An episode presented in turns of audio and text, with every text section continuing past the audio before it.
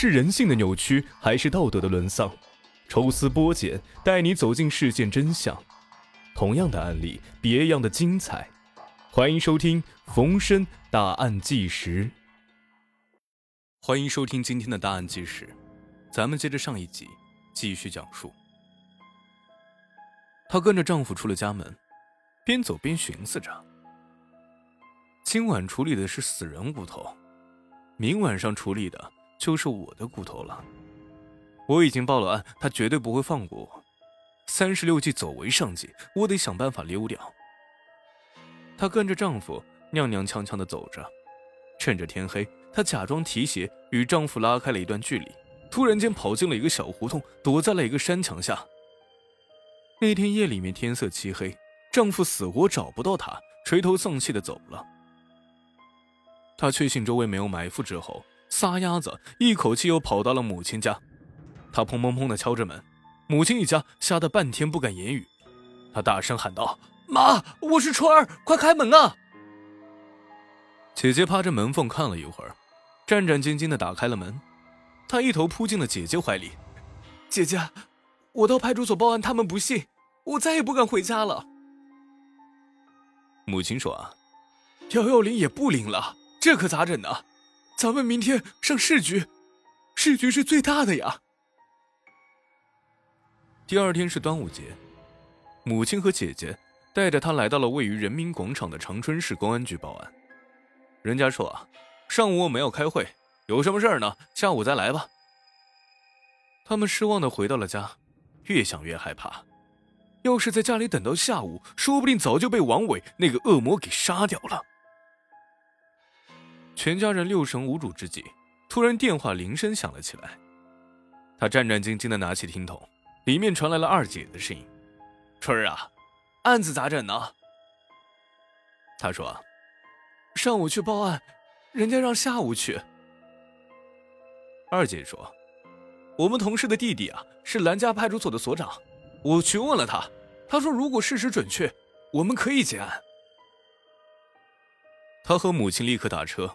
来到了兰家派出所，详细的描述了案情经过。兰家派出所的民警非常负责任，他们马上派人跟着他来到了他位于和平大路的那座房子。打开门一看啊，地炉里面的人骨头已经被人拿走了。细心的民警在现场勘查，发现墙角的一个纸盒箱里面有血迹。他们掀起屋子里的砖头啊，发现砖头下面撒着很多骨灰。他们包了一包骨灰拿回去化验，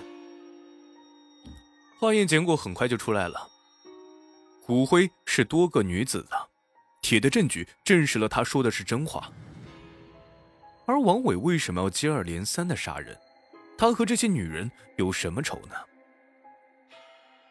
王伟这个恶魔却披着一张美丽的人皮，他长得很帅，是长春市有名的美男子。二十八岁那一年啊，他很招风，追求他的女人一个赛一个的漂亮。他今天和这个去舞厅，明天和那个逛公园，见了漂亮妞就信誓旦旦的海誓山盟，骗走了不少姑娘的贞操。可日子一长呢，总有露馅儿的时候。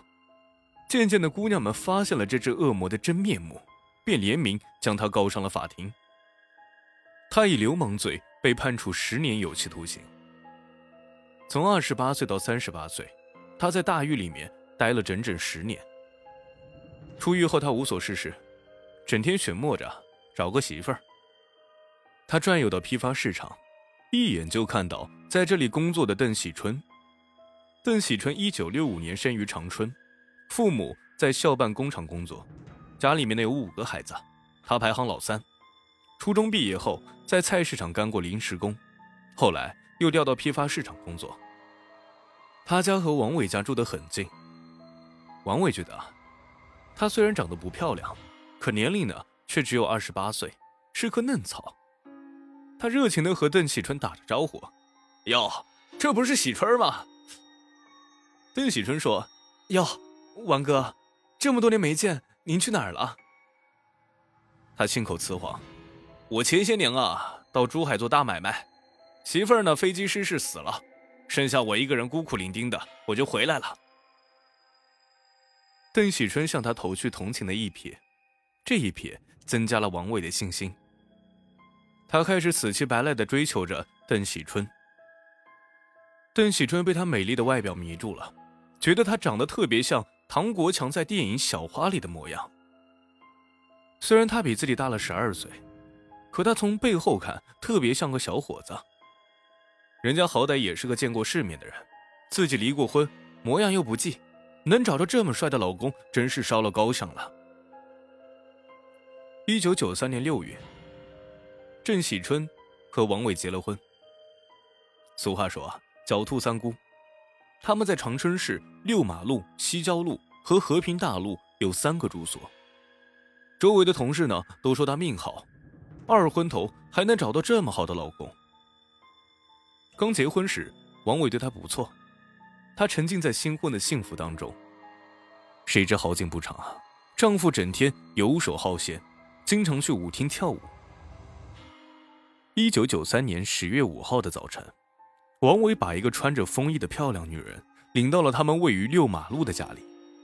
那个女人叫余霞，脸上长着一颗美人痣。她和王伟认识十多年了，现在呢在搞商品批发，想租个房子装货。两个人唠了几句，余霞看过房子，刚想走，王伟突然用斧子猛击余霞的头部，她倒在了地上。王伟用双手掐着她的脖子。他拼命的反抗，邓喜春急忙用沙发坐垫捂住他的脸，活活的把他憋死了。王伟把余霞戴的假金戒指给撸了下来，把尸体推到了床底下，用风衣盖住。邓喜春吓得腿都软了，急忙跑出去上班。